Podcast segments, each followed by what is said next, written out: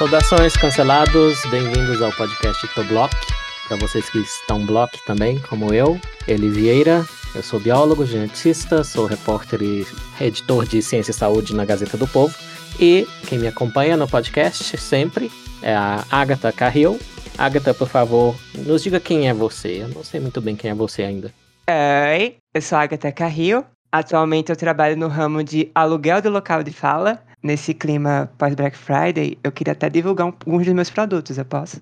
Pode. Então, só agora em dezembro vocês vão poder adquirir o local de fala de pessoa trans por apenas 20 reais a hora, o local de fala de nordestina por 10 a hora, e se você for estrangeiro, eu tô com uma promoção imperdível de apenas 5 dólares. Então, fim de semana inteiro com local de fala de nativa de país de terceiro mundo.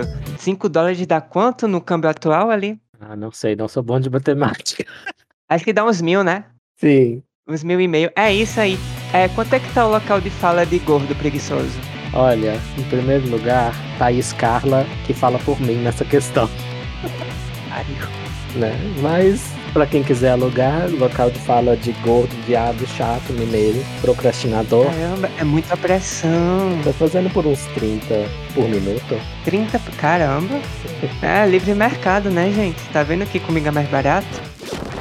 E qual é o tema de hoje, Agatha, no nosso primeiríssimo episódio? Então, no podcast de hoje, nós vamos analisar e compartilhar nossas visões sobre alguns jargões ilustres que você que nos escuta com certeza já se deparou, seja no Twitter, no Facebook, no Fantástico, no diretório acadêmico da sua faculdade. Então é um jargão especializado de uma tribo política que a gente pode chamar de progressista, uh, ou mais pejorativamente dos lacradores. Ser. Embora eles próprios, né, eles próprios criaram o termo lacrar, né? É, é uma coisa, é uma coincidência linguística e cultural muito interessante, porque em inglês a gente tem woke, que quer dizer desperto, parece com a palavra desperto, mas não é exatamente ela. Na verdade, o woke era o pretérito perfeito de acordar, algo assim. Aí só que virou um adjetivo e quer dizer desperto, ou seja, no sentido de que agora eu vejo a verdade, eu vejo que a sociedade ela é um racismo estrutural, um patriarcado, né? E, e, todas essas coisas sobre oprimidos e opressores que essa turma fala, descreve a sociedade como sendo, não que eu discorde completamente, mas eles têm um jeitinho bem particular de falar dessas coisas. Então, a minha visão é que esses conceitos, né, esses jargões, eles podem partir de um fundo e um contexto de verdade, um fundo lógico, né? Mas que nesse vai e vem de exibicionismo moral que a gente vê nas redes sociais, eles acabam, acabam sendo repetidos, de fato vomitados, de um jeito muito pouco iluminado e principalmente vazio, porque aí eles costumam ser repetidos de forma ritualística, quase como alguém que reza antes de comer, entendeu? Ritualístico é uma boa palavra para isso, uhum. que os rituais não há um, ainda uma teoria completa de para que servem os rituais, mas com certeza, imagino que, provavelmente, ao menos, uma das funções é sinalizar que você é parte daquele grupo. Então, uhum. é, é, muito difícil que alguém que fique, que vá lá fazer a peregrinação à Meca e, e, e andar no entorno da Caaba, né, ao redor da Caaba, que é aquela caixa preta, muito difícil que uma pessoa que faça isso tudo, desse todo tra esse trabalho, não seja muçulmana. Uhum. E, as, e, e do, da mesma forma, analogamente, é muito difícil que uma pessoa que use os termos como local de fala ou lugar de fala, uhum. apropriação cultural, etc., não seja progressista e de um tipo específico de progressista, que é o identitário. Uhum. Mas a nossa intenção, então, é só zoar não, não, não é só pra caçoar. Não. A gente quer realmente analisar, ver o que é que dá pra tirar de bom, o que é que não tem salvação de jeito nenhum. Uhum. Eu sinto que, por exemplo, você falou que tem essa coincidência com a palavra woke, né? Que aqui no Brasil seria mais ou menos o desconstruído. Então você desconstruiu aquilo que a sociedade construiu em você e agora você consegue ver através do véu. Agora você consegue identificar as injustiças e não só identificar as injustiças, como saber exatamente como resolvê-las. É como o Fábio Pochak disse que é um racista em desconstrução.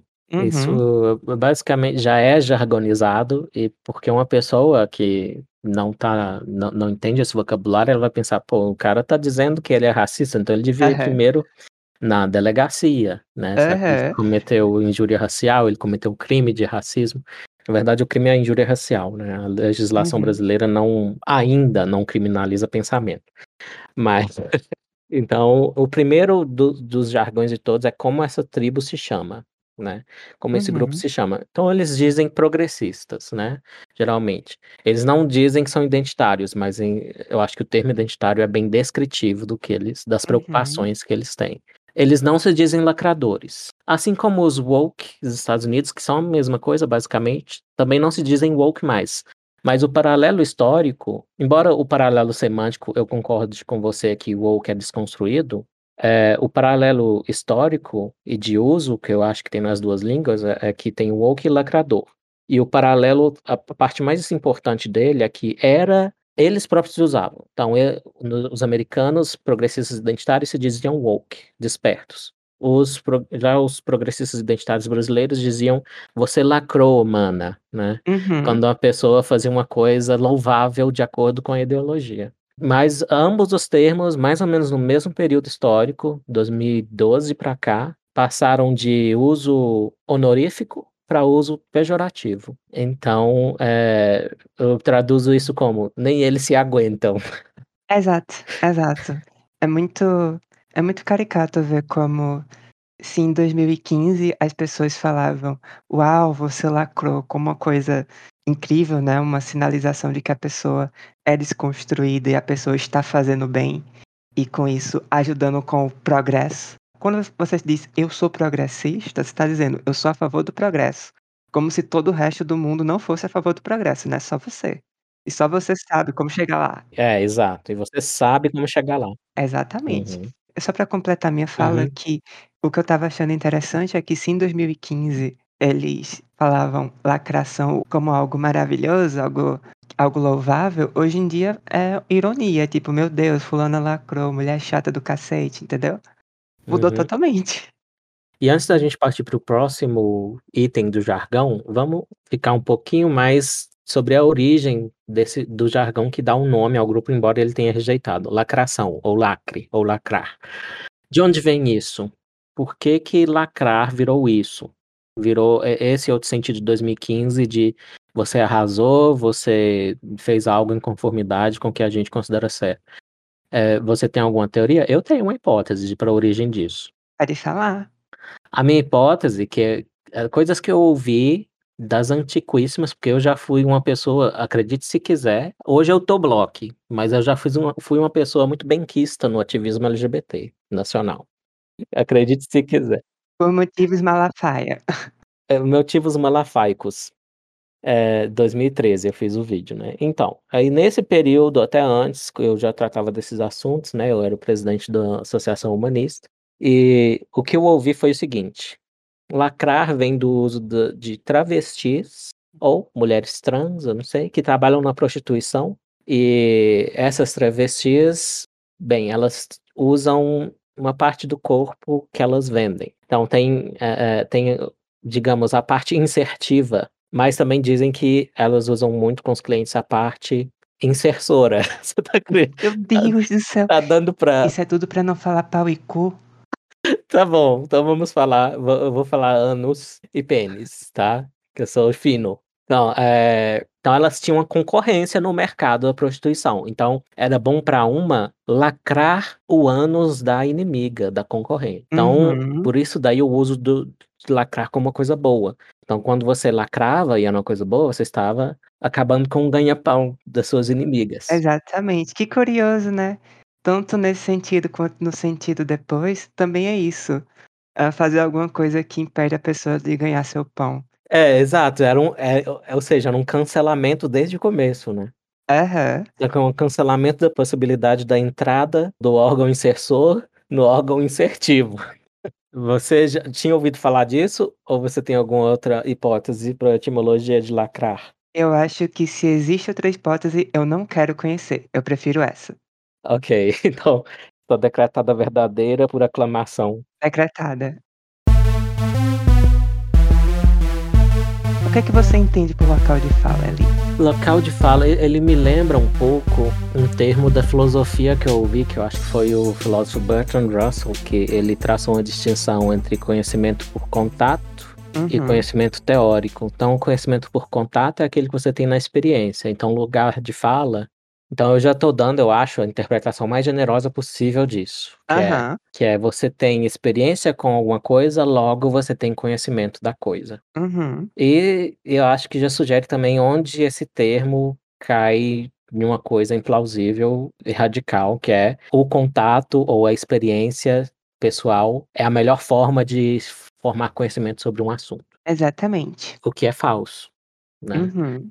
Então, eh, não só isso, mas eu acho que vamos lá, o que é que a premissa diz hoje em dia, para além disso? Que para se falar de questões que envolvem, por exemplo, gays, você precisa ser gay para ter esse local de fala, ter esse conhecimento superior para falar sobre não si mesmo, mas falar sobre a condição e questões relacionadas a isso. Então é claro que uma pessoa tem a melhor condição de falar sobre ela mesma, mas o que acontece quando você tem uma pessoa alegando ter conhecimento especial sobre o grupo que ela pertence, é que ela vai estar tá pegando aquilo que é dela e generalizando para todo o resto do grupo. Outra coisa, a forma como o local de fala é usado hoje em dia tem esse erro de você associar que você pertencer a esse grupo te dá uma maior probabilidade de ter razão sobre essas questões que envolvem ele. Quando na verdade é mais natural que você esteja com esteja autoenviesado para fazer certas avaliações mais sóbrias. Você não acha? E dizer tipo, ah, apenas gays podem falar sobre questões de gays.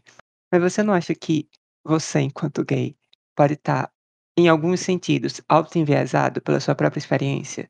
É, isso ressalta para mim a, a natureza anti-iluminista, anti-uso da razão desse movimento, porque Qualquer pessoa que use a razão e entenda um pouco das limitações humanas, bem, primeira coisa, primeiro passo de ser racional ou racionalista é eu sou um, um sujeito que sou propenso a cometer certos tipos de erros. Eu tenho vieses, eu não sou detentor da verdade. Então, daí que se parte para usar a razão e tentar chegar na verdade. Uhum. E, e, no momento que você coloca a identidade na frente de tudo isso, já acabou. Não tem como apelar para a razão mais ele, como qualquer indivíduo, tem vieses de, né, autoindulgentes, né? Então ele vai dizer aquilo que for mais conveniente para ele. E isso todo mundo faz, né? Uhum. E, e, e, se você ver estudos empíricos, por exemplo, de mulheres, é, elas vão relatar uma coisa como cantado ou assédio a depender da ideologia delas. Então, as mulheres conservadoras vão tender a dizer que aquilo foi só uma cantada, nada sério, ignora, segue a vida. E as mulheres progressistas, especialmente se elas forem identitárias, elas vão tender a, a serem menos generosas na interpretação e dizer que aquilo não é cantada, é assédio. Às vezes vão falar até que é violência, né? Violência perdeu sentido, né?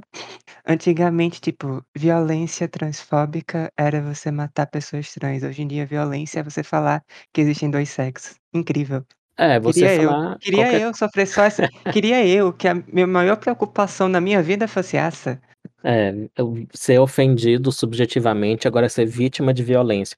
Isso é um fenômeno que na, na psicologia já, já, foi batizado, tem um termo para ele que é concept creep, algo como deriva conceitual ou algo assim. Uhum. A palavra fica boiando e ficando cada vez mais distante do sentido original. Isso aconteceu com bullying. Bullying antigamente também era necessário haver violência física, agressão física.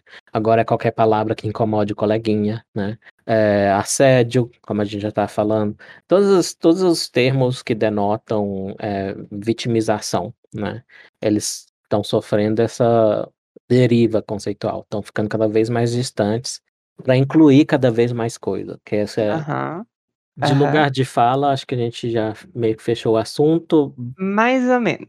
Porque mais ou menos. só, a gente tá aqui falando só sobre local de fala, no sentido assim teórico de como é dito que funciona, mas você acha que na prática, assim, na prática dos ativistas, você acha que o local de fala ele é aplicado como está na teoria? Porque eu acho que não. Acho que não, mas eh, tentando ser generoso com o termo, primeiro que eu não usaria o termo, mas Uhum. tentando ser generoso, eu até concordo que se você tem um comitê de direitos das mulheres na Arábia Saudita, que só tem homens nele, não tem uma mulher lá, é esquisito. É. Uhum. é esquisito. Então, eu diria é o seguinte, que o local de fala, ele captura um fundinho de verdade, é, e Uhum. verdade no sentido de conhecimento, que é, sim, às vezes quem passou por uma coisa sabe aspectos dela, não vamos dizer mais, mas sabe certos aspectos dela, que uma pessoa que sabe dessa coisa no nível teórico pode não ter, não ter tanta ciência disso, né? Eu aceito essa proposição. E Uhum. esse é o sentido de conhecimento. E o sentido moral? Aí, cê, tendo alguma mulher no comitê lá da, da Arábia Saudita, ela provavelmente, pelo menos, vai tomar decisões que não sejam prejudiciais para ela própria, até esperando. Aham. Isso até depende do tal do viés cognitivo autoindulgente, mas no caso, um pouco de autoindulgência num país em que você é proibida de dirigir, eu acho que eu acho que é permissível. Aham. Então eu até eu concordo. E aí isso, isso até já abre o próximo jargão. Está pronta para ele ou quer falar mais alguma coisa do Não, eu ainda queria falar mais um pouco, porque como eu estava dizendo, eu gosto muito de ser generosa, mas eu não sou tão boazinha assim, desculpa. Porque o que acontece é que tudo que você falou tem sentido, no sentido teórico, mas o que eu queria trazer a atenção é a hipocrisia da prática. Porque a prática realmente não funciona desse jeito. O que é que a gente Uhum. está vendo? Que quando alguém evoca essa entidade do local de fala, ela não faz isso porque ela acredita que algumas pessoas deveriam ter voz sobre alguns assuntos ou que essas vozes são essencialmente mais importantes. Ela faz porque ela presume que aquilo que ela vai ouvir daquela pessoa que é detentora de local de fala se encaixa com o que ela quer ouvir. O que eu quero dizer é que, na prática, o lugar de fala só existe se você concordar com essa fala. Se você não concorda com a fala que essa pessoa, que em teoria tem local de fala, está propondo, você vai inventar alguma desculpa para desvalidar aquela opinião. Então, tipo, ah, é, gays têm local de fala sobre questões sobre gays, ou mulheres têm é, lugar de fala sobre questões sobre mulheres. Mas aí, se aquela mulher tem uma opinião diferente da sua, você vai dizer que, na verdade, ela é alienada, que ela internalizou a opressão, que ela é doutrinada, que ela é doida, que ela tá traindo o movimento, tá envergonhando os antepassados, que ela quer receber cafuné do opressor. Você não sente isso? Sim, então eu, eu assim, eu tentei pegar um fundinho de verdade, mas isso explode muito rápido, né, na prática. Aham. É porque também a premissa é falsa, né? É o que o identitário chama de interseccionalidade. Que aí, aplicando a lugar, local de fala, é tipo um diagrama de Venn. Então você tem vários conjuntos e tem a interseção desses conjuntos. Aí esses conjuntos, no caso, são identidades. Então, o demônio da sociedade é aquele homem que é branco, hétero. E cis, que é o contrário de trans. E rico, e etc. Né? O tal do privilegiado, que é o demônio da sociedade. O contrário dele é a Bettine Bombom, que aí é uma Uhum. mulher lésbica, negra, trans, etc, etc, tudo de oprimida. E aí, claro, eles põem a, a última no pedestal do lugar de fala, do conhecimento. Isso é literal, viu? É, É literal, é. Uhum. Porque isso começou lá no. Tá no texto que você traduziu, do Gamergate fala isso, no Chibolete, que é aquele, a, a lista de prioridades de quem falaria lá no movimento Occupy Wall Street, lá em Nova York. Aí realmente a, a, eles colocavam para falar primeiro quem tinha essas tais identidades. Então é uma coisa presumida. Que, com algum fundinho de verdade histórica, sim, mas muito abstrata e muito divorciada da realidade. Então eles não estão nem aí se você tem, por exemplo, algumas vizinhanças, sei lá, lá no, no meio do Mississippi, em que você tem muito mais brancos de olho azul, loiros, pobres, ignorantes, analfabetos, geralmente filhos de incesto, que é o estereótipo. É, eu tenho condição tão ruim quanto ou pior do que os negros locais, né? Então você acha algumas vizinhanças assim, algumas áreas dos Estados Unidos que são assim. Então a realidade, especialmente no nível local, falha em dar é, apoio à ideia da interseccionalidade. Então o lugar de fala ele é baseado nessa ideia, né? Eles presumem de antemão quais são as, as, identidades oprimidas e as opressoras. Aí já dá um conflito com a realidade, porque isso nem sempre vai ser assim, né? Dependendo do local onde você está aplicando essas ideias. Apesar de eu fazer um esforço de achar um fundinho de verdade, que quase sempre tem, uh, na verdade é o jargão de lugar de fala é muito danoso e ele leva a injustiças, né? E não faz sentido na prática como a gente viu. Então, só para finalizar como exemplo, vamos falar sobre aborto. Uh, é comum, dentro de algumas pautas feministas, falar que se você não tem útero, você não tem voz. você já escutou isso? Ah, mil vezes. Aí, o que, é, qual é o exercício mental que eu trago? Você imagina um workshop sobre saúde sexual feminina, está sendo organizado por um órgão feminista, né? uma mesa redonda sobre aborto, e você tem duas opções de palestrantes. A Damaris Alves, que tem útero, e o Drauzio Varela, que não tem. Quem você acha que as feministas vão escolher? Vai ser o Drauzio, porque o Drauzio vai ser mais ameno ao progressismo. É claro que é um homem médico, branco, velho, cis, hétero, rico, careca. O Drauzio Varela. Claro que vai ser ele, jamais vai ser a Damares. Ué, mas a Damares tem útero e ele não. Mas nesse caso não importa, porque a Damares é doutrinada e o Drauzio é uma exceção de homem que tem razão. O que é ter razão? É concordar com a gente. Entendeu? Uhum, uhum. Então, se elas quiserem uh, preferir o Drauzio a Damares, eu também prefiro. Aí você faz isso sem vir depois com esses argumentos de que, ah, sem útero, sem voz, entendeu? É, e só um de vários exemplos que a gente poderia puxar. É, inclusive eu e você. Ah, é. Então, é. Oi, canceladas, tudo bom? Ah, é. Na toa que o podcast se chama Toblock. Ok, então fechado o lugar de fala. É, uhum. Isso leva a um conceito, outro jargão relacionado com a diversidade e representatividade. Como você descreveria isso, Agatha? Primeiro, o que, que os identitários, progressistas identitários querem dizer quando eles falam em diversidade e em representatividade. Existe uma, uma incongruência entre o que eles dizem e como a gente, no mundo mais normal, interpretaria esses termos ou não? É, uma vez que eles identificam quais são os grupos oprimidos, eles querem que uh, esses grupos estejam à vista e atuando cada vez mais dentro do, da máquina social, né? O que é ótimo, porém, sobre prerrogativas de que ah, de que tem que ser uma partilha medida, então se existe homem e mulher, então tem que ser 50%, 50% em todas as áreas, independente de qualquer outra coisa. E eu acho que o que chega na verdade é que, pelo menos para mim, a noção de diversidade que eles têm, ela está muito focada aquilo que está externo, então aquilo que ele está vendo. Então, uma empresa ela é diversa quando eu olho pro lá em cima, né? E tipo, ah, tô vendo aqui um negro, tô vendo aqui uma mulher, tô vendo aqui uma pessoa trans. Isso é diversidade. Sendo que aí você para pra pensar a nível interno, ideológico, de pensamento, uhum. e você percebe que, tipo, se você tem, por exemplo, um grupo que cada grupo oprimido tá ali presente, mas todos são socialistas, aquilo ali é diverso. Mas se você tem um membro de cada eixo político principal no mundo e todos são brancos, você não tem diversidade. A diversidade nunca presuma de pensamento, porque a ideologia é sectária, entendeu? Sim. Ela não admite divergência de pensamento. Então a diversidade ela tem que parar aí.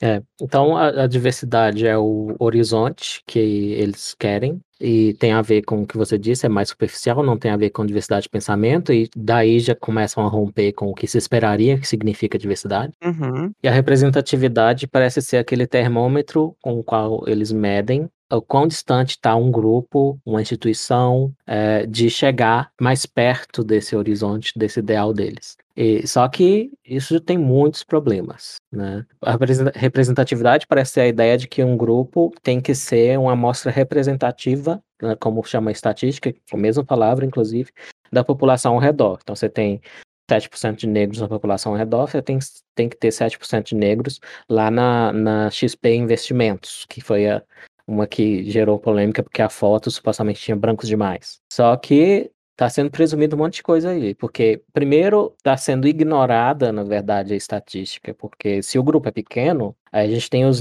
a lei dos pequenos números, né? As, as amostras pequenas, elas levam a extremos. Isso tudo fruto do acaso. Então, quando você tem uma minoria pequena, e você pega um grupo de 10 pessoas, se, se for uma minoria de 10%, você não, na verdade, não espera que todo grupo de 10 pessoas vai ter uma que é da minoria, porque 10 pessoas é muito pouco, se, isso a gente está presumindo, claro, que essas 10 pessoas foram escolhidas ao acaso, não foram. Mas o acaso já explica a ausência de alguma minoria se o grupo for pequeno, esse, esse é o meu ponto principal. Mas aí a, a, a ideologia identitária vai interpretar qualquer ausência de uma minoria como uma confirmação daquele daquela coisa estrutural, da opressão estrutural e sistêmica. Então é um, é um modo de pensar muito fechado e irrefutável.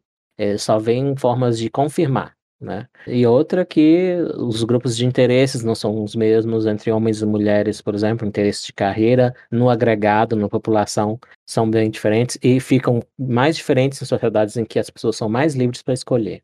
Então, olhar para CEOs, para ser um CEO, um chefe executivo de uma empresa, como diz o Jordan Peterson, tem que investir que, umas 80 horas semanais no mínimo. E não é toda mulher que quer isso, e existe um elemento biológico em toda mulher não querer fazer isso, porque elas são mães, e é um fato biológico que as mães cuidam mais dos, dos bebês do que os homens. É um, é um fato que pode ser reforçado por, até de uma forma injusta pela cultura? Sim, eu concordo. Eu concordo que os homens têm que ter um papel na criação dos filhos, que às vezes a cultura não incentiva. Depende da cultura, acho que a nossa incentiva. Mas enfim, é só para dizer que às vezes a observação de uma, de uma suposta disparidade entre o grupo e a população ao redor, pouco ou nada tem a ver com preconceitos e discriminações injustas ou opressões. Às vezes pode ter sim, mas a opressão, o preconceito e a discriminação tem que ser um de vários fatores de análise que você vai aplicar ali, porque todo fenômeno social, ele é multicausal. Tem um monte de causas por trás. E, e essa é uma ambição que não pode dar certo do identitarismo, que é tentar reduzir a, ao preconceito ou à discriminação como a causa única ou a causa majoritária de, um, de uma coisa. E o interesse deles de pesquisar empiricamente, ver os dados, se é verdade que esse fator é preponderante ou é o único, é zero. Eles não têm interesse em fazer pesquisa empírica desse tipo. Nem conhecem as ferramentas para isso. Porque essas ferramentas, se elas trouxerem um resultado que não agrada, vão dizer que, na verdade, é uma ferramenta da ciência opressora europeia Uhum. É, e aí quando você. Exatamente. Eu lembro do Richard Dawkins, porque ele fala em memes. Eu nem acho que a teoria da memética está correta, que é uma tentativa de explicar a cultura como se fosse a mesma coisa que genética. Que a genética tem, você tem uma unidade que é o gene, então a cultura tem uma unidade que é o meme. Daí vem a palavra meme, que a gente usa para piadinhas da internet. Mas uma coisa que o Dawkins fala que é interessante é que quando você tem um conjunto de memes, de ideias, que ele precisa ser protegido de críticas, aí vai ter ideias ao redor que é justamente para antecipar as críticas e ter uma resposta pronta para elas, ou uma, uma proteção que não é uma resposta racional.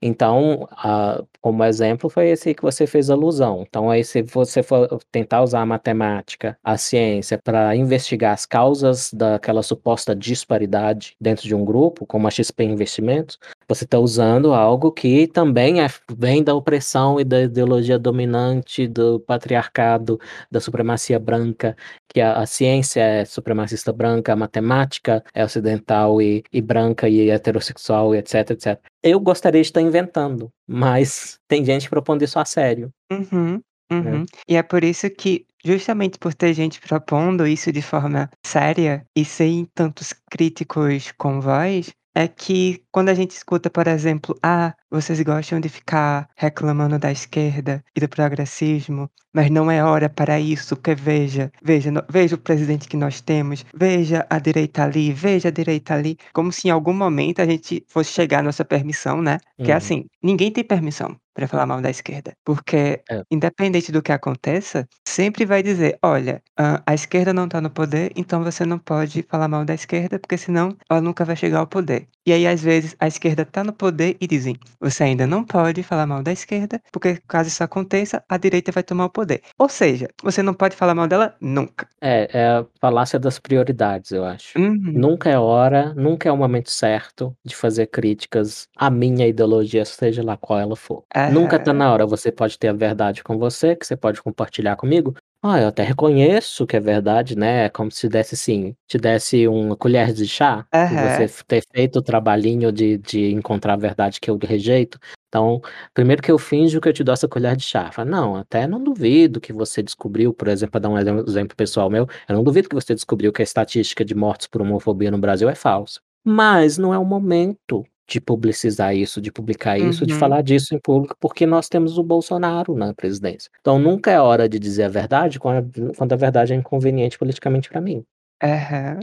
Exatamente. E aí da mesma forma que eu comentei que, digamos que algumas pessoas são mais iguais do que as outras, então é por isso que, embora se fale em local de fala apenas algumas pessoas, hã, dentro de certos grupos podem ter local de fala, porque se ela traz um discurso incompatível com a ideologia, ela perde esse local. Representatividade é a mesma coisa, porque o que é que eu acho? Representatividade sem voto é fraude. Você concorda? Eu adorei essa frase, soma tudo que importa, Aham. porque o que mais a gente tem é os identitários falando em nome dos grupos oprimidos, especialmente Exatamente. especialmente quando eles têm a identidade que dá essa carteirada da identidade, né. Uhum. Só que quem votou em você minha Ninguém filha? ninguém, tipo, a pessoa chega no palco da universidade, vai no programa da Fátima Bernardes falando: "Eu represento tal grupo", e você pensa: "Eu não lembro do IBGE ter batido a minha porta e perguntado: 'Você acha que fulana representa você? Assine aqui'". Uhum. O que é que ela tá fazendo? Ela tá generalizando a ideologia dela e da bolha dela pra meio mundo de pessoas que ela nunca viu na vida, entendeu? Sim.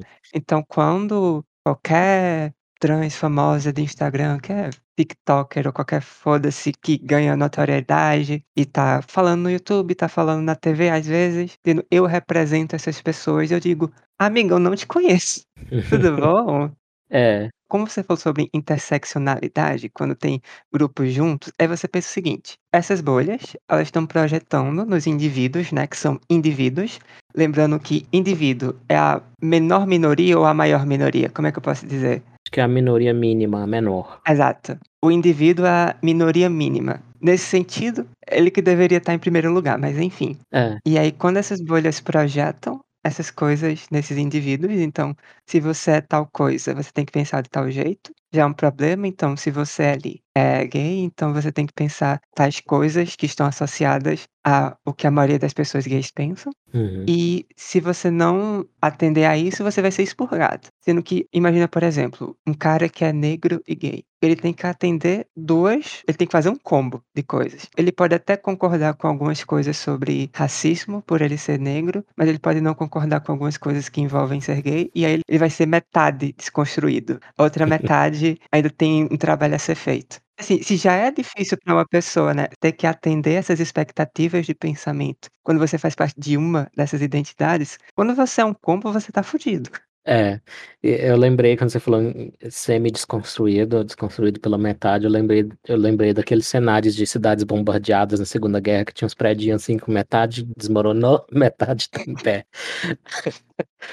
Ai, ai. É isso sobre sobre representatividade e diversidade? Eu queria finalizar com eu queria demonstrar como é que, às vezes, até esses ícones de representatividade não concordam exatamente com isso, sabia? Eh, eu vou ler uma citação de uma pessoa, e eu vou querer que você adivinhe quem foi que falou isso, tá bom? Certo. Vamos lá, abre aspas. "Quando as pessoas falam pra mim: 'Você representa a mulher?', eu falo: 'Não. Eu me represento, represento as minhas idealizações. Se tiver pessoas que se identificam comigo, venham no meu barco. Mas o fardo de levantar bandeira e falar: 'Eu represento', é muito pesado. Cada um tem seu jeito de pensar, cada um tem seu jeito de agir. Eu não posso bater no peito e carregar uma bandeira que não me cabe. Estamos sujeitos ao erro o tempo todo". Quem falou isso? Bem, tá falando de mulher, então alguém ligado ao feminismo. Se for a Djamila Ribeiro, eu como meu chapéu. Nem fudendo que vai ser ela. Tá, então Jamais ela vai falar isso. Talvez foi a Simone de Beauvoir? Não, continue. Ai, ai, Veja que eu tô falando ícone e representatividade, não é nem uma pensadora, mas é uma pessoa que é vista como ícone de representatividade. Foi a Hermione, a Emma Watson? Não. Ai meu Deus, não sei. Foi a Jojo Todinho. Ah, mas aí Jojo tá muito tá cada dia mais red pill, como diz diz o Aham. diz outro pessoal meio chato. Eu também já enchi o saco desse negócio de red pill. Meu Deus. É. A pílula daltônica. "Hum, estou tomando a pílula vermelha", "Espera aí, é azul". Esse aí eu digo que tomou a red pill, mas era placebo, só tinha sal naquela merda. Pois é, eu acho dal daltonicofóbico essa esse papo de Mas pílulas. é. Uhum. Mas sabe o que a Jojo Todinho me falou aí? Lembra muito, é muito parecido com um ensaio de 1938 Caralho.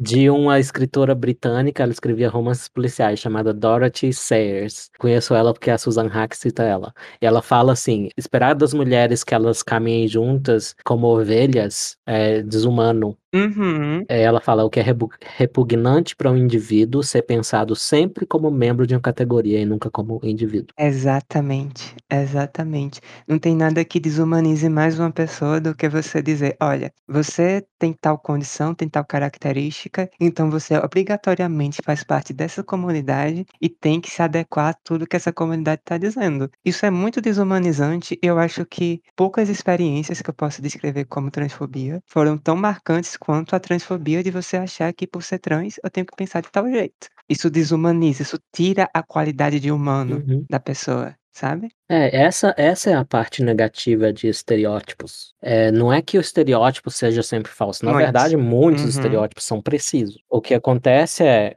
a parte preconceituosa, o mau uso do do estereótipo é quando você chega no indivíduo, você ouve, eh, ou até se recusa a ouvir, mas quando você ouve informações individualizadoras, você recusa a a tratar ele com base nessas informações, insiste em tratar como uma instância de um estereótipo e e que não tem nada de individualizador. Muito raro ou até não existe pessoa que seja totalmente o estereótipo. O Uhum. estereótipo ele é uma média que a gente faz com intuição. Tem um poder preditivo, mas, ah, é é inclusive uma parte muito legal da pesquisa da psicologia social que eu gosto, porque ela restaura a racionalidade do ser humano, que é quando a gente tem novas informações sobre o indivíduo, a gente atualiza Uhum. nossas crenças sobre ele e trata com base nisso e a gente não fica só se amparando no estereótipo. Perfeito.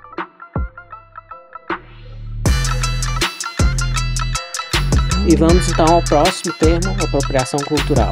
Esse vai estar todo com você, meu anjo, vai lá. Tô só levantando aqui, botando o pezinho na mesa, fica à vontade. Bem, a apropriação cultural, quando você fala com os ativistas progressistas identitários e eles tentam te dar a versão mais forte possível dela, eles falam que, assim, tem a ver com economia. Eles falam assim, por exemplo, você tem lá a Taco Bell, por exemplo, a Taco Bell é uma rede de fast food que faz tacos, que são comida mexicana, e é conhecida a história completa de o que que fez o fundador da Taco Bell. Ele foi até uma família lá, um pequeno negócio familiar de imigrantes mexicanos, de origem mexicana, americanos, e pediu a receita, viu como fazer e tal, e aí ele adaptou essa coisa para um grande negócio, né. Então, eu não sei o dos detalhes do que aconteceu, talvez até tenham sido indenizados depois por mas aí, acho que tudo isso se encaixa no lei de direitos autorais, o pensamento que a gente tem em torno dessas coisas. Mas o fato de ter outros nomes para isso já mostra, na minha opinião, que o termo apropriação cultural ele não tá acrescentando nada. A única coisa que ele tá acrescentando é quando você usa o jargão identitário, você mostra que você é parte do grupo, é isso. E e e ele leva bem, para as interpretações radicais, eh, ele não funciona, óbvio, mas cultura é apropriação cultural. Até se pega um produto cultural como as teorias científicas, as teorias científicas são um produto cultural. Aí você vai ter teorema de Bhaskara, Bhaskara lá da Índia, né,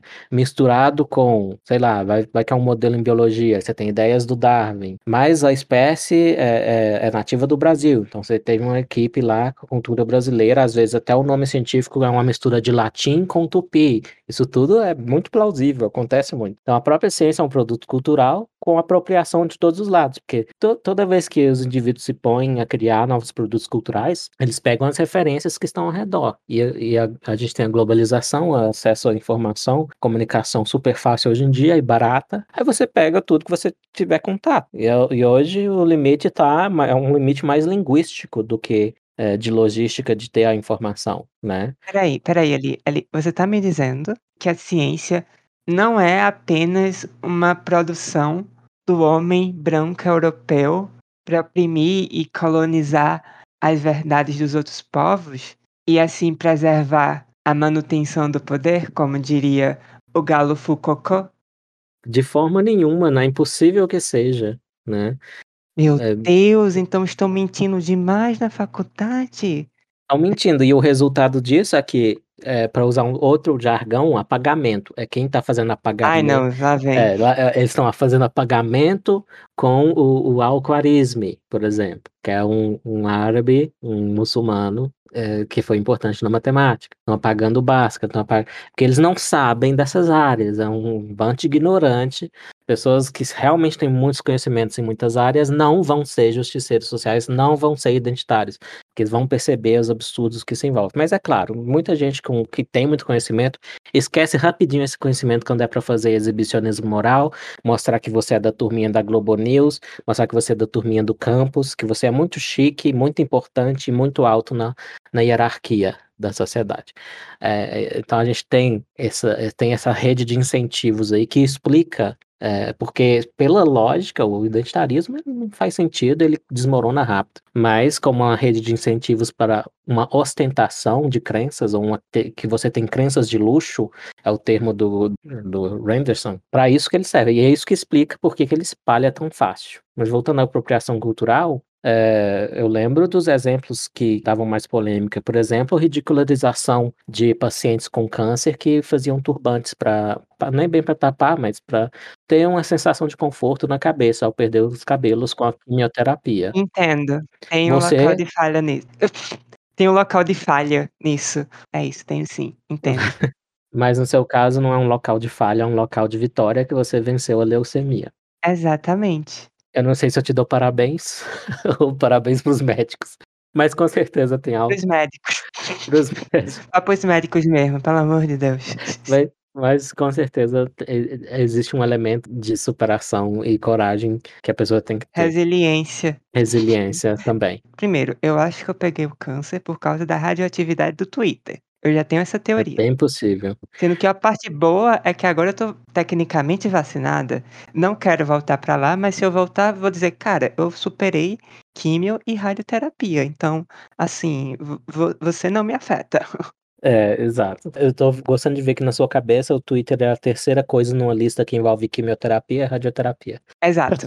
Ok, mas voltando ao turbante, então houve casos lá por 2015 de pacientes com câncer sendo ridicularizadas, geralmente eram mulheres, porque estavam usando turbante. E qual era o argumento? Isso é apropriação cultural, porque a, o turbante é da cultura africana. Aí eu penso, a pessoa, ela é burra, a, a, a, ideóloga desse tipo, ela é burra, porque ela atribui aos outros a mesma burrice que ela tem. Porque a ideia de pegar um pano, dar uma enrolada até meio artística e botar na cabeça, não é uma ideia com um alto limiar de necessidade de inovação para várias culturas e várias pessoas terem pensado independentemente.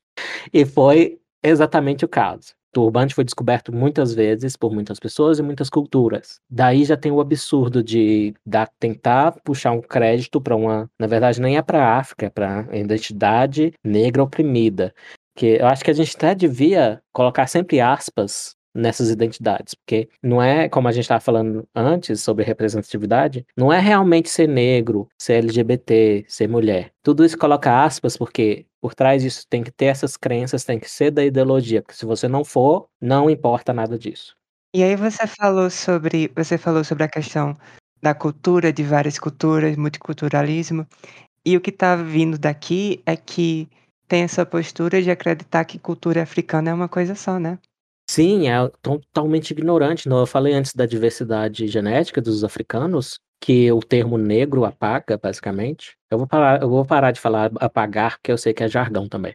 Mas, mas também tem o, fa, o, o fato cultural, né? Que é o berço da humanidade. Então, justamente por a África ser o berço da humanidade, houve mais tempo, centenas de milhares de anos, para a cultura se diversificar localmente e a genética se diversificar localmente e muitas coisas uma coisa segue a outra.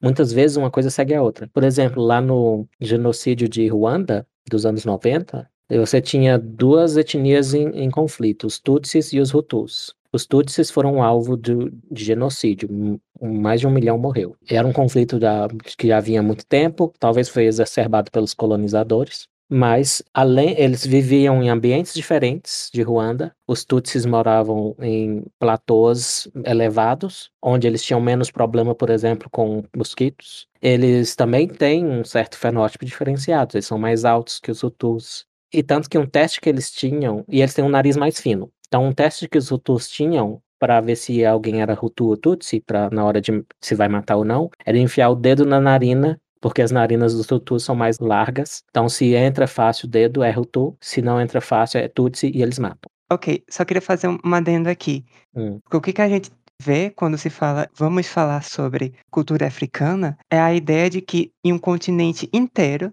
enorme, existe uma uniformidade cultural. Em que, do começo da África até o final, existe uma cultura e é dela que vamos falar. Uhum. O Brasil é multicultural. As regiões são multiculturais. Como é que um continente daquele tamanho você vai dizer, vamos falar sobre cultura africana como se fosse uma coisa só? E uma coisa que eu adoro é quando o identitário vai lá para Angola, vai lá para África e passa vergonha. Que eles acham que eles vão ser aceitos, né? Como, ah, você é parte da tribo, você é parte do grupo, você é como nós. Mas não, os africanos, como qualquer outro grupo humano, eles são sensíveis a diferenças culturais. Eles vão tratar um negro brasileiro como um meio esquisito, essa pessoa. Aham né? Então eu adoro essas histórias. Que eles vão pra África e falam, ai, vou conhecer minha mãe África, as minhas origens. Blá, blá. E aliás, falam das minhas origens. Teve um, uma série de reportagens do UOL sobre genética, é, genômica, né? Que eles pegam a origem do genoma da pessoa. E uma, vários aí falando em, ah, as minhas origens estão lá. É, eles, eles eram mestiços, geneticamente falando. É, então uhum. tinha 60%. Quase todo mundo é. Quase né? todo mundo Enfim, no Brasil. Brasil. Então, assim, a pessoa era negra, mas ela tinha 40, 50, 60% de ascendência europeia. Não, e chega a ser racismo. A pessoa fala da, dessa, dessa porcentagem no próprio DNA dela, falando pejorativamente dessa origem como opressora, e, os, e o resto, que é origem africana, como o que ela vai louvar, que ela vai visitar a África para honrar essa origem dela. O que, que é isso? É autorracismo? eu não sei o que é isso, mas eu acho absurdo demais. É, aquela ideia toda de pureza, né. É por isso que hoje em dia, às vezes, popularizou a ideia de que miscigenação é genocídio, né. É, e que é exatamente, bem, é aí que se encontram os neonazistas e os identitários. Que é, quando a gente fala em identitarismo, a gente fala mais no progressismo identitário, que está na esquerda, né? Eu não sou muito adepto da distinção esquerda e direita, mas tudo Nem bem. eu, mas isso fica para outro podcast, outro episódio. Isso fica para outro, isso. Mas num sentido mais amplo de identitarismo, ele incluiria sim os neonazistas.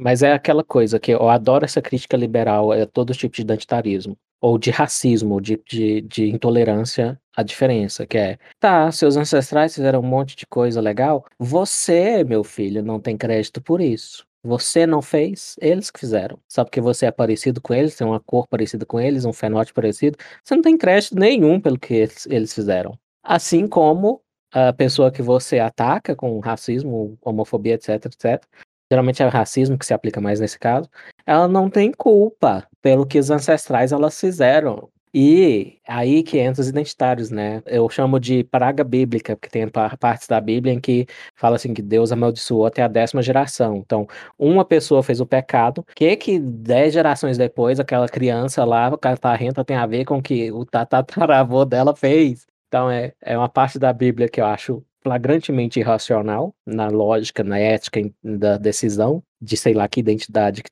entidade que toma essa decisão. É a mesma coisa que os identitários. Colocando a culpa em pessoas atuais. Aliás, eles põem a culpa em brancos que não têm histórico nenhum de senhores escravos. E, aliás, a palavra escravo vem de eslavo, ou seja, os brancos do leste europeu. Então, nada, nem na etimologia, nem na história, nem na, é muito pouca coisa que apoia o identitarismo e os dogmas dele. É, é, é, incrível como uma ideologia tão falsa, tão sem apoio, tem tanta popularidade. Então, recapitulando, para fechar a apropriação cultural, ou ela tem um sentido estrito, mas no qual a gente não precisa desse termo, que a gente vai falar em direito de copyright, de direitos autorais, no caso lá do taco que eu dei, ou no caso do turbante, mas no caso do turbante nem se aplica, que não é uma coisa que foi inventada por um povo só, um, um indivíduo só. Ou tem outro sentido de apropriação cultural, que é o mais usado, na verdade, pelos identitários, que não faz sentido nenhum, e na verdade, se você pensar bem, cultura é apropriação cultural. Uh, cultura é todo, uh, uh, todo comportamento não aprendido e não determinado pelo, pelo genoma. E nisso os seres humanos são muito bons em imitar uns aos outros. Se uma outra cultura faz uma coisa que funciona, eles vão querer fazer igual. Quantas culturas diferentes têm a mesma religião? O cristianismo, né? O islamismo está por várias culturas diferentes. Cultura é algo baseado em apropriação. Está na definição de cultura. Se eu não, se não tá, se é um comportamento que não vem dos meus genes, eu me apropriei dele, dos meus pais, dos indivíduos ao redor, até de programas que eu vi na TV. Então, cultura é apropriação cultural. Apropriação cultural é um oxímoro. Ah, é isso que eu penso. Pesado. Pesado e pistola. Sim, pistola. Está full pistola. Uh, quantos novos blocos você acha que vai conseguir com isso aí? Ah, não sei. Eu tô, tô acho, depende da nossa audiência. E não é nada que eu não tenha di dito antes. Então acho que a minha cota de bloco tá bem preenchida. A sua que não tá, Sim. porque você pulou fora do Twitter. Exatamente. Você atingiu o famoso teto de cancelamento. Não existem mais pessoas disponíveis no Brasil para te cancelar. Bem, ainda tem os jovenzinhos, porque eles não gostaram de eu zoar a Demi Lovato. Ai, isso é para outra ocasião. Esse foi o último assunto que eu planejei, que é sobre palavras ofensivas, ou o isso é ofensivo. E você imagina agora eu apontando meu dedinho na sua cara dizendo isso é ofensivo. É, eu acho que o seu dedinho apontado Bem, eh, depende, né, se a sua intenção, se eu falar, eu subjetivamente me ofendi, mas eu vou reclamar, inclusive, mas eu não quero que você pare, ou, ou que, não, você quer que eu pare, mas você não quer usar o Estado ou outra instituição acima de nós dois para calar minha boca. Uhum. Então, tudo bem você se sentir ofendida se isso não vem acompanhado de um autoritarismo. Exato. Qualquer pessoa pode se sentir ofendida. Se engana quem acha que eu nunca escutei uma piada, realmente, não me senti ofendida. Ou que eu nunca assisti um vídeo no YouTube e de repente sai alguma piada que eu falei, meu Deus, que merda é essa? Mereço isso. Se não quer, o que é que eu vou fazer? Eu me ofendi com aquela piada de um vídeo do YouTube. Mas o que eu vou fazer? Eu posso simplesmente parar de assistir? Porque meu tempo é curto e se eu quero ter um momento de lazer, eu quero ter um momento de lazer com coisas que me façam bem. Se aquilo uhum. não me faz bem, então tchau. Maturidade que chama. Ou eu posso uhum. dizer, não, o YouTube tem que derrubar esse vídeo, porque eu não gostei. É, e até e, e eu faço até um exercício assim, não tão rotineiro, mas eu faço artistas que me ofendem e eu continuo olhando o que eles fazem. Para dar um exemplo, o cartunista Stone Toss. Que... Sabia que você ia falar nele, vai. Conta a sua experiência com ele, vá. Então, o Stone Toss, ou Taca Pedra, seria, seria a tradução.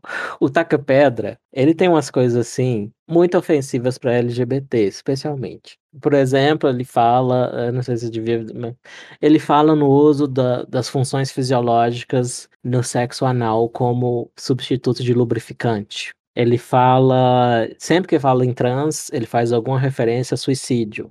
Aham. Então ele meio que ensinou com uma piada, mas é uma piada, não deixa de ser, que não importa o que você faça, se você for trans, você vai terminar pendurada numa corda, né. Uhum. Então ele é ofensivo, ao mesmo tempo, ele é muito criativo. E às vezes ele é muito engraçado. E pode ser que o que eu considero ofensivo é engraçadíssimo para outros. Uhum. Aí eu me pergunto, tá, mas se você considera essa aqui e aquela ali muito engraçada, eu acho que você é homofóbico. Sinto muito. Acho que é um nível de piada. Até eu, eu até escrevi um texto para a Gazeta do Povo com esse título: Piadas matam.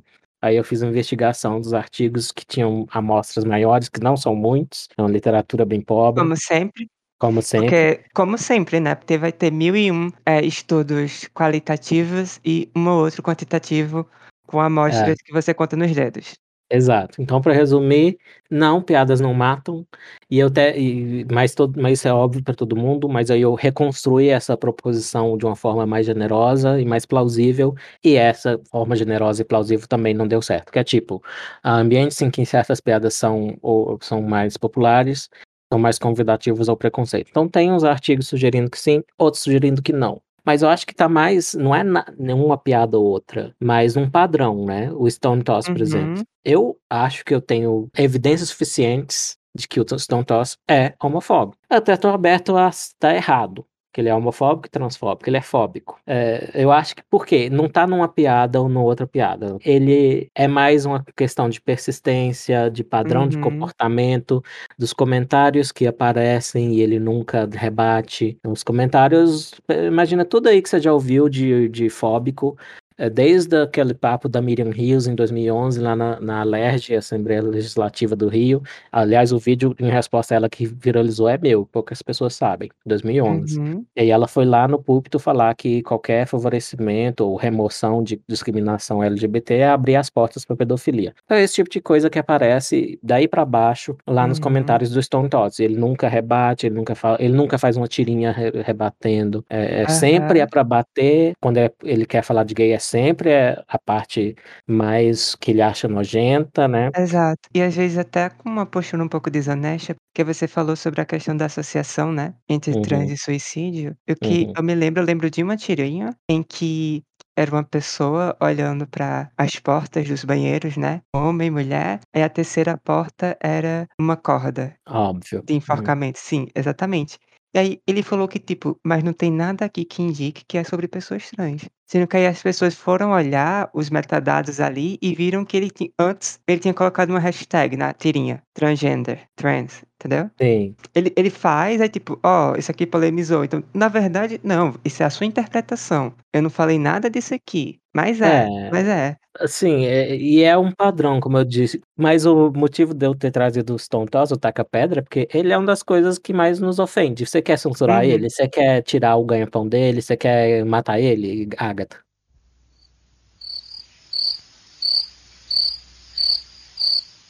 Caramba, é, isso foi sedutor, mas não, não. Eu mantenho meus princípios, embora eu esteja um pouco seduzida Posso dar um beliscão? Pode. Enfim, eu só vou repetir. Não é que a gente está dizendo que porque tem uma piadinha com a diarreia, ou outra piadinha com a corda, que essa piada prova que quem riu dela ou que ele que fez ela é fóbico. Exato. Mas é um, um padrão, é um padrão de comportamento. Talvez ele seja, no fim das contas, se, imaginemos um cenário em que eu sente com esse cara, seja lá quem ele for, que ninguém sabe quem ele é, sente que esse cara e converse com ele. Pode ser que ele seja uma pessoa sensata, que ele fale, não, ele você levou a sério demais as minhas tirinhas, não, não tem nada contra gay, contra trans, contra nada disso, eu só queria provocar. Eu acho isso até que poderia acontecer, mas aí é, cria-se uma, uma bolha na internet e ele basicamente não se incomoda de estar naquele ambiente em que as fobias são ok, né? Uhum. E para mim não são ok. Então, onde eu quero estar na internet é um ambiente em que não tem isso o tempo todo. Então, não, não queremos censurar, né? A gente discorda. Não quero falar por você, eu sou um indivíduo, eu sou uma minoria e você é outra. Não, não quero falar por você, mas eu vou prever que você não quer. Como você já falou, na verdade, censurar o Stone Toss, Taca Pedra. Queria só, assim, Dar um hum. beliscão, botar pra escutar o CD da Juliette, esse tipo de tortura leve.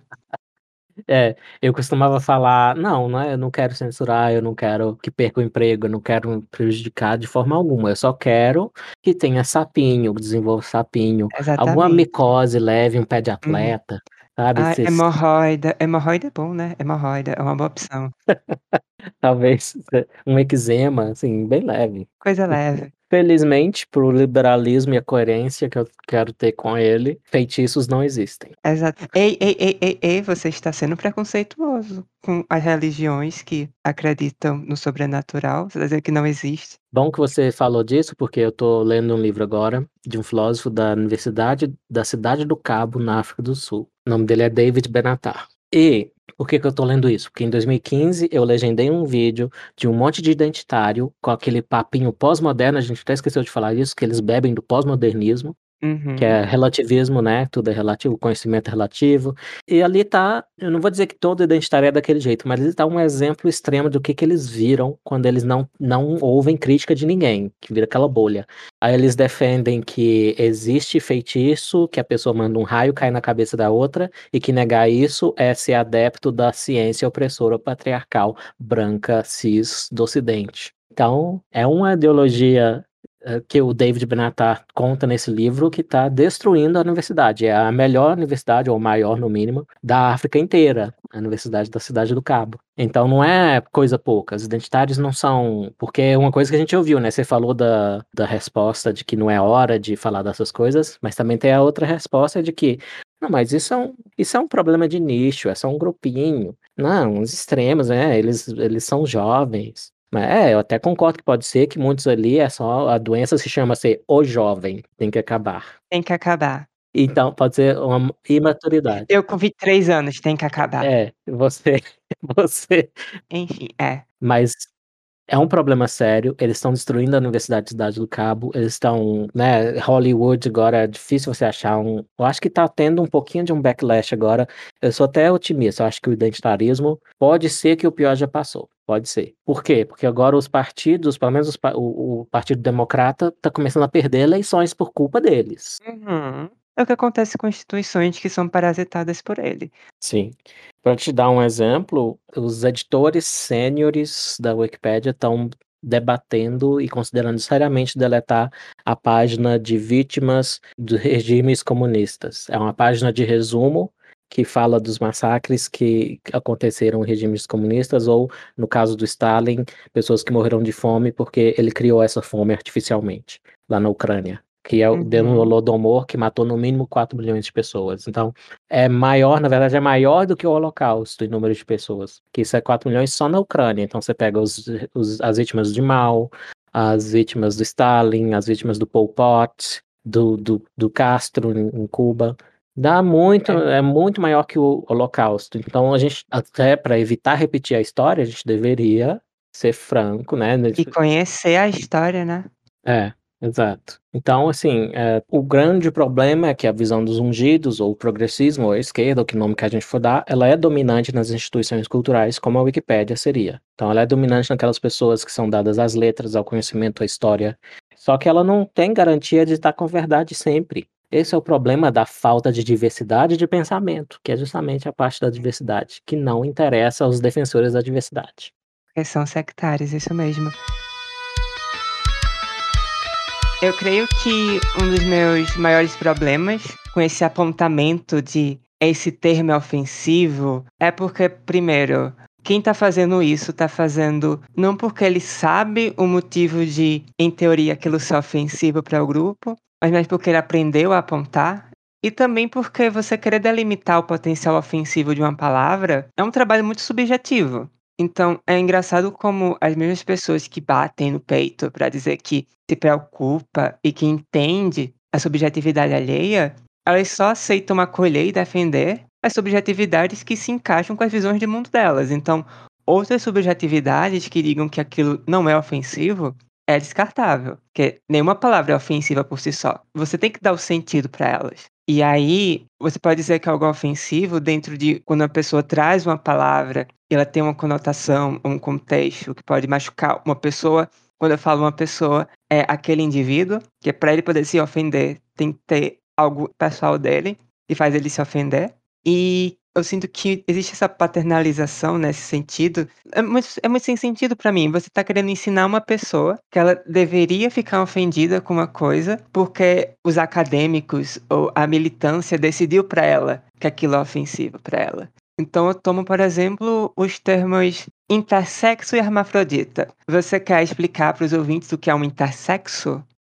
Bem, são pessoas raras, é menos de uma em dois mil nascimentos, que tem, por exemplo, a genitália ambígua. Raramente é uma coisa assim de ser um pênis inteiro e uma vagina inteira. Acontece uhum. isso, mas geralmente é ambíguo. Não dá para dizer qual é aquela genitália. E o que reflete também o desenvolvimento. Tanto o pênis quanto a vagina vêm da mesma estrutura embrionária. Então é só uma questão de influência hormonal é, sobre aqueles genes para ligar e desligar a parte de formar um pênis ou uma vagina. Então, no caso dos intersexuais ou hermafroditas, eles têm essas ambiguidades de masculino e feminino. Porém, isso não significa que eles têm ambiguidade de identidade. A maioria não tem ambiguidade de identidade, eles se desenvolvem. Eles não configuram um terceiro sexo, não é? Eles não são a prova de um espectro sexual vasto, que na verdade em 99,98% dos casos é perfeitamente possível e plausível identificar um indivíduo enquanto macho ou fêmea.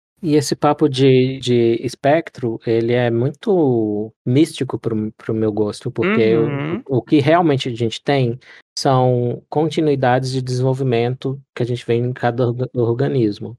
É, e aí se tornou muito comum dentro da militância LGBT, ela se tornou comum dentro dela dizer que o termo correto, e o único termo correto, para essas pessoas são intersexo. Você jamais pode dizer hermafrodita, porque esse seria um termo antiquado e até ofensivo. Então eu já vi situações em que uma pessoa trouxe essa palavra, né? Querendo aprender e com alguma boa vontade para tentar entender aquele assunto, e que foi interrompido na hora dizer: não, mas não pode falar hermafrodita. Hermafrodita é uma palavra feia, é medicalista, não se fala mais. Você se pergunta, não se fala mais, como assim? Quem é que não fala mais? Porque se existe um motivo para hermafrodita ser um termo antiquado ofensivo, você tem que dar esse motivo. Você não pode só apontar e dizer, ah, eu aprendi é, naquele panfletinho que não se fala hermafrodita, se fala intersexo. Mas por quê? Normalmente a pessoa não sabe responder. É, Por exemplo, existe uma condição intersexual que se chama hermafroditismo verdadeiro. Aí você vem me dizer isso? se eu fosse uma dessas pessoas, eu ia preferir Hermafrodita, porque é uma referência a dois deuses gregos, greco-romanos, Hermes e Afrodite. Imagina você, pessoa intersexo, entre aspas. Você chega carregando meio mundo de estigmas, né? Você já pode ser incompreendida pelos círculos sociais. Você pode ter sofrido algum maltrato médico, porque você é uma coisa estranha, diferente ali. E aí você descobre que existe um nome pra isso. Você é uma hermafrodita. E você acha isso lindo. Você se sente especial. Você diz que você, você se sente uma deusa grega. Aí imagina a pessoa chega em você e fala: Não, você não pode dizer que é hermafrodita porque esse termo é usado de forma pejorativa e pode te ofender. Então, que tal, vamos dizer, a questão do hermafrodita verdadeiro? Um outro nome para ele seria a pessoa com ambiguidade genital. Aí você chega na pessoa e diz assim: Não, você não é hermafrodita porque é, esse termo é ofensivo para você. Tente dizer que você é um intersexo com ambiguidade genital. Eu mandava a pessoa tomar no cu, gente. Deixa uma deusa grega em paz, vagabunda porra de ambiguidade genital, eu quero ser hermafrodita. É muito chique isso. Eu me sentiria assim. Você se sentiria assim? Com certeza, e é mais uma coisa que ressoa com o que a gente falou no começo, que é essas palavras não resultam de curiosidade, de análise. Exatamente. Elas são só para sinalizar. Eu sou parte da beautiful people. Eu sou parte Uhum. das pessoas superiores moralmente. Então, é para isso que serve esse controle de linguagem, é, esse jargão, é, essas formas de controlar como as pessoas devem se identificar. É tudo parte da mesma coisa. Porque pode até ter, é, pode até ter um motivo técnico para você Uhum. dizer que hermafrodita é um termo cientificamente equivocado para humanos. É uma possibilidade, mas você não vai ver a pessoa dizendo, usando esse argumento, porque não conhece esse argumento.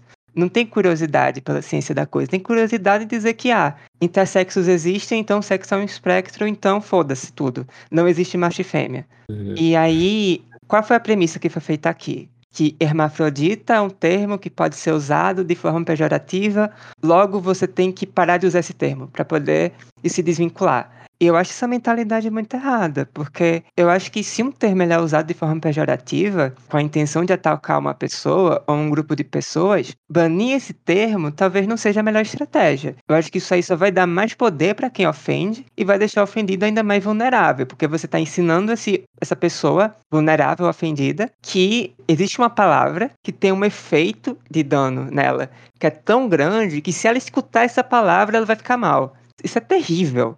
Isso é uma mentalidade terrível. E pare para pensar que essa palavra ela nunca vai ser varrida. Porque se a intenção do sujeito é ser maldoso, ele vai continuar falando. Então vamos falar sobre a palavra viado. Se a intenção de uma pessoa que fala viado é ofender o gay, tentar banir a palavra viado não vai resolver, porque ela vai continuar falando. Você vai estar dando mais poder para essa pessoa. Agora, se você converte o sentido daquilo em algo que é positivo ou que é neutro, você tira o poder daquela pessoa que ofende. Então, se antigamente você gritava viado na rua, isso podia ser uma sinalização de que é uma pessoa que está te criticando, um ostracismo mesmo, pode até ser um prenúncio de um ato violento.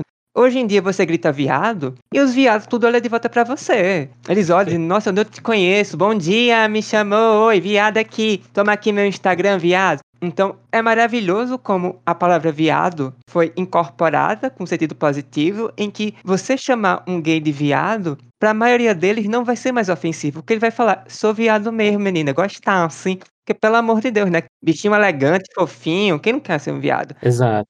É. Agora, o Mark Zuckerberg não concorda, né? Exato, é isso que eu ia dizer. é, Olha aí. Exatamente, é, é- isso. Eu fui censurado pelo Facebook e pelo Twitter por me referir a mim mesmo como viado. E você falou desse processo de pegar a palavra e tirar as garras dela, né? O que esse Aham. pessoal do tabu e do politicamente correto faz é afiar as garras da palavra, porque aí ela é, é, é só quem tem intenção de usar ela para ofender que vai usar. Exato. É a solução, além de uma solução idiota, uma solução americana, que é idiota ao quadrado. No pior, no pior do que tem da cultura americana, que é a discussão de raça. Porque lá nos Estados Unidos, só negro pode usar, né? Só de eu ter Uhum. falado aqui, pode ser que o, o Substack no- nos deu uma martelada. Mas é a pior solução possível, porque ela é o exato oposto daqueles princípios que orientam toda a democracia, que são os princípios liberais, que é igualdade de tratamento. Aí o pessoal fala perante a lei. Tá, mas antes das leis tem as normas sociais. Então, na verdade, o- nome do princípio é igualdade perante leis e normas. Então, quando tem uma norma para os negros uma norma para os brancos diferente de quem pode usar uma palavra, isso reforça a divisão. Isso alimenta a segregação. E Uhum. a mesma coisa com o viado. É um veículo bom para viado deixar de ser pejorativo e passar a ser normal. Que os viados usem entre si. Só que a solução americana de só os viados falarem viado não é boa também, não. Então, o processo que você descreveu, que é um processo, aliás, muito bom, é na parte da comunidade LGBT que está mais afastada do ativismo, que é on- onde a gente usa viado com espirituosidade e como uma palavra normal. Só que esse processo é dificultado não só pelos ativistas, como pelo Zuckerberg, pelo Twitter, Só para o ouvinte entender realmente, o Zuckerberg te deu, ele te deu um bloco, deu o quê pra você? Foram 30 dias na cadeirinha do pensamento, sem poder Ah. postar nada e nem mandar mensagens. Porque você se chamou de viado. Não só isso, como eu escrevi, ah, eu fui reclamar no Facebook, viado não pode falar que é viado, e eu tive cuidado de trocar as letrinhas, eu só deixei o V e o O e troquei por asteriscos as letrinhas. Aham. Mesmo assim, eu fui censurado. Inclusive, é normal no Facebook hoje em dia não se falar gay, se fala IAG. IAG, é. É incrível. Você falar gay, você é censurado, caramba. Representatividade, gente, é assim mesmo que você consegue. Não só o fazendo Facebook, o certo. Twitter e as outras redes sociais que imitam essa besteira deles de querer controlar a expressão, Aham. não só, não só eles estão dificultando que viado siga o mesmo curso que teve queer e gay na língua deles, no inglês. Ou seja, eles podem pegar os termos que eram pejorativos e, e tirar as garras desses termos. Nós não podemos. Exato. Isso não tem uma problematização legal de imperialismo cultural? Eu acho que deveria Meu ter. Deus, é verdade. Eles... Esses colonizadores safados. É verdade. Então, não só eles estão eh, dificultando esse processo pra gente, como parece que eles estão revertendo, né? Porque se você não pode falar nem gay, que gay então vai voltar a ser pejorativo, então não vai sobrar nada. E aí, assim, Ali, eu entendo que alguns termos pejorativos, eles são mais fáceis de se apropriar do que outros. Então, como eu falei, viado é um bicho fofinho, elegante, né? Adoraria ser um viado. Mas, por exemplo, você chamar uma mulher transexual ou travesti, se for o caso, de traveco, é mais delicado. Então, É, o problema do termo traveco, por exemplo, é que é uma palavra com indicador masculino. especialmente quando falam travecão, aí não dá mesmo. Exato. Indicador de gênero masculino. Então, quando você se direciona a uma mulher trans como traveco, querendo ou não, você está indicando que você enxerga ela como uma entidade masculina. Boa parte das vezes como um homem de saia. E assim, eu não quero ser lida como um homem de saia, até porque eu quase só uso calça jeans. E perceba que mesmo traveca no feminino, que poderia resolver, também não desce muito bem. Porque isso é no meu caso, porque preste atenção. No meu caso, eu rejeito qualquer coisa que seja derivada do verbo travesti. Porque eu acho que você dizer que, ah, tanto dizer fulano traveca ou até travesti, pra mim, é como se você estivesse resumindo eu ao ato de vestir roupas femininas. Ou você É. resumir a condição transexual a vestir uma roupa de tal tipo. E essa é uma descrição muito grosseira, muito distorcida da condição transexual. Então, eu rejeito esses nomes que foquem no travesti. É, é, é muito porque... bizarro para mim ser resumida a, a roupa que eu uso, não é? Não é preciso. Uhum. O termo não é verdadeiro, esse é o problema. Não que eu queira falar por ti de novo, mas é, não é que a gente quer censurar ou controlar o pensamento de ninguém, mas é um termo que não é verdadeiro, porque aí a gente acaba tendo que usar anglicismo também, que uhum. a gente vai chamar de crossdresser ou de drag queen, uhum. aqueles que só se travestem. Uhum. E é muito diferente. Tra Travestir-se, até eu já me travesti numa, uhum. numa, numa, festa da biologia lá em Curitiba. Foi uma uhum. ótima, inclusive. Foi ótimo. É... Então, é muito diferente travestir-se, que tem a ver com as vestes, como diz a raiz ali, e ter essa coisa que vem de dentro né? E não é o único tipo de transexualidade, mas é o seu caso, sempre foi uma pessoa ligada com a identidade feminina. E assim, eu lembro do caso da de outra que falou, ela não sabia por quê, né? Uma, uma escritora que nós dois lemos, a Kay Brown, ela chegando, uhum. chegando à puberdade, ela se olhava no espelho, começou a aparecer o bolsinho, o bolso, o bigodinho da puberdade masculina. E ela teve uma repulsa àquilo, muito forte. E ninguém ensinou ela a ter isso, a ter essa resposta. Não foi construído socialmente. Exato, né? Então, existem outros tipos de transexualidade, mas esse é, é muito impreciso e, e, mentiroso chamar de travesti, com, usando uhum. o verbo travestir-se. Então eu concordo contigo. Não, não interessa se é ofensivo ou não é ofensivo, é simplesmente falta com a verdade. É só isso. Agora, para pra pensar que, por exemplo, tem milhares de pessoas, algumas das quais vão ser indistinguíveis do que a gente chama de mulher trans, que vão chamar a si mesma de travestis e vão fazer isso com orgulho. Então, será que eu, por eu não querer ser chamada de travesti, eu posso chegar nela e dizer, não, pare de se chamar de travesti porque as pessoas podem me chamar de travesti de forma pejorativa. Eu não vou fazer isso porque é, é a forma dela de ter uma de ter um senso de identidade, na verdade, porque pare para pensar, da mesma forma que a gente não você não quer que o Facebook diga para você que você não pode se chamar de viado, eu não quero que uma travesti pare de se chamar de travesti porque eu acho que travesti é um termo estranho para mim. Não, eu não quero mandar na boca dessa pessoa. Eu quero que você entenda que primeiro são pessoas diferentes com experiências diferentes. Por isso que é tão complicado você falar em representatividade, você generalizar a experiência do militante para todo o resto. Não é. tem utilidade você querer editar de cima para baixo, na sua cadeirinha de acadêmico, no seu local privilegiado, que engraçado, né? Todo mundo fala tipo, ah, temos que combater as classes privilegiadas. Tem classe mais privilegiada do que acadêmico. Meu Deus! Os diplomados. Né? Exatamente. Então, você acreditar de cima para baixo, uma lista de palavras proibidas, isso não ajuda quem é oprimido, isso só infantiliza as pessoas. Você tira a oportunidade que elas têm de conseguir lidar melhor com os abusos que ela vai ter na vida. Então, uhum. não é melhor você dizer, ah, se alguém te chamar de viado, você diz, só mesmo, gostasse, vou aqui dar uns pulinhos. Quer dizer, ai meu Deus, ele me chamou de viado, acabou a minha vida hoje. Pelo é, de Deus. Nesse sentido, tomar ofensa é, concordar com o poder ofensivo, o poder Exato. negativo. Ou seja, você, quando você se permite tomar ofensa por um termo desses, você meio que está concordando que você, ou concordando em algum aspecto, mesmo que indireto, que ser gay, ser homossexual tem algo de negativo intrinsecamente. Uhum.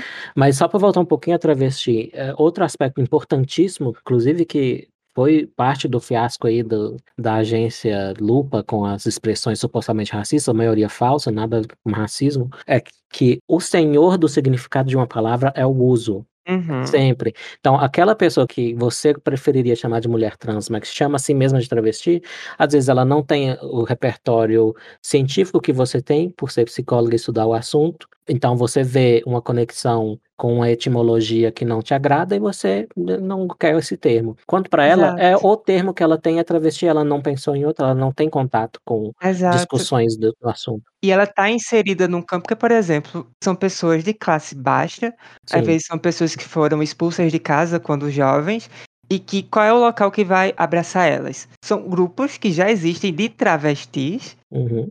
Normalmente vão estar ligados à prostituição, porque é aquilo que está disponível para elas, Uhum. E aí, se você é expulso de casa, o único lugar que você tem um, um acolhimento é um grupo de pessoas que se chama de travesti, naturalmente você vai se chamar de travesti também. É um fenômeno que é social, entendeu? Uhum. Então, o que diferencia a travesti que mora na Tijuca para a mulher trans que mora no Leblon, às vezes até a classe social. O comportamento, a identidade, o ser humano, a natureza humana, que às vezes até negam que existe, né? É uma tentativa ambiciosa e uma ambição sem justificação, sem lastro, de redução. A ciência é uma simplificação e uma redução, é uma simplificação precisa. Uma ideologia como essa é uma simplificação imprecisa, falsa, e que por isso mesmo leva a injustiças, inclusive nos assuntos em que ela alega que vem para trazer a justiça.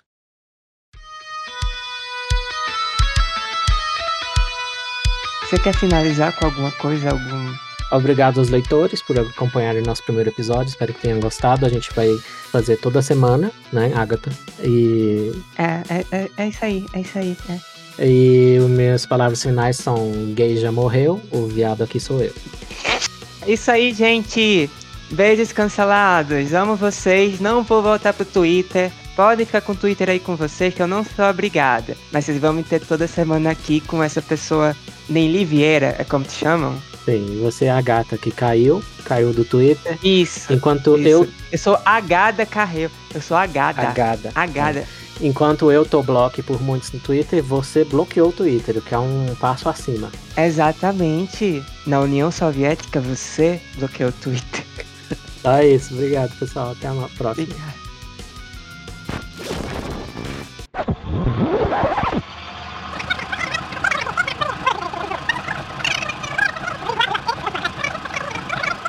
Eu acho que se existe outra hipótese, eu não quero conhecer. Eu prefiro essa. Ok, então está decretada verdadeira por aclamação. Decretada. Aham. Porque a gente. Eu tenho um local de fala, é verdade, é verdade. Então, foi isso mesmo, gente. Tem um local de fala, então foi isso mesmo. Tá, peraí, explica esse tal local de fala, que até onde eu sei, nada contra, mas você não exerceu a profissão mais antiga do mundo, até onde eu sei. Caramba, é verdade. Então, explique melhor esse local de fala. Qual é o seu local de fala? Não, não. Eu quis dizer local de fala de pessoa trans, não de prostituição. Uhum, Eu juro, mãe. Eu juro, eu juro por Deus. uhum. Meu Deus, eu tenho que mandar uma mensagem pro meu namorado, peraí. Você- Calma, amor. Calma, é piada.